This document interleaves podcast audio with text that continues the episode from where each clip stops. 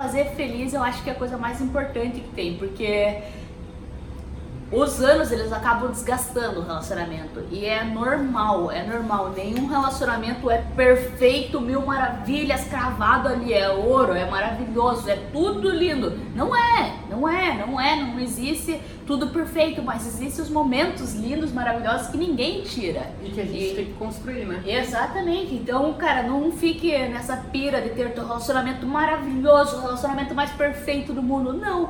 Tenha a pira de ter um relacionamento melhor todos os dias. De ser surpreendido com uma janta, ele não ia gostar.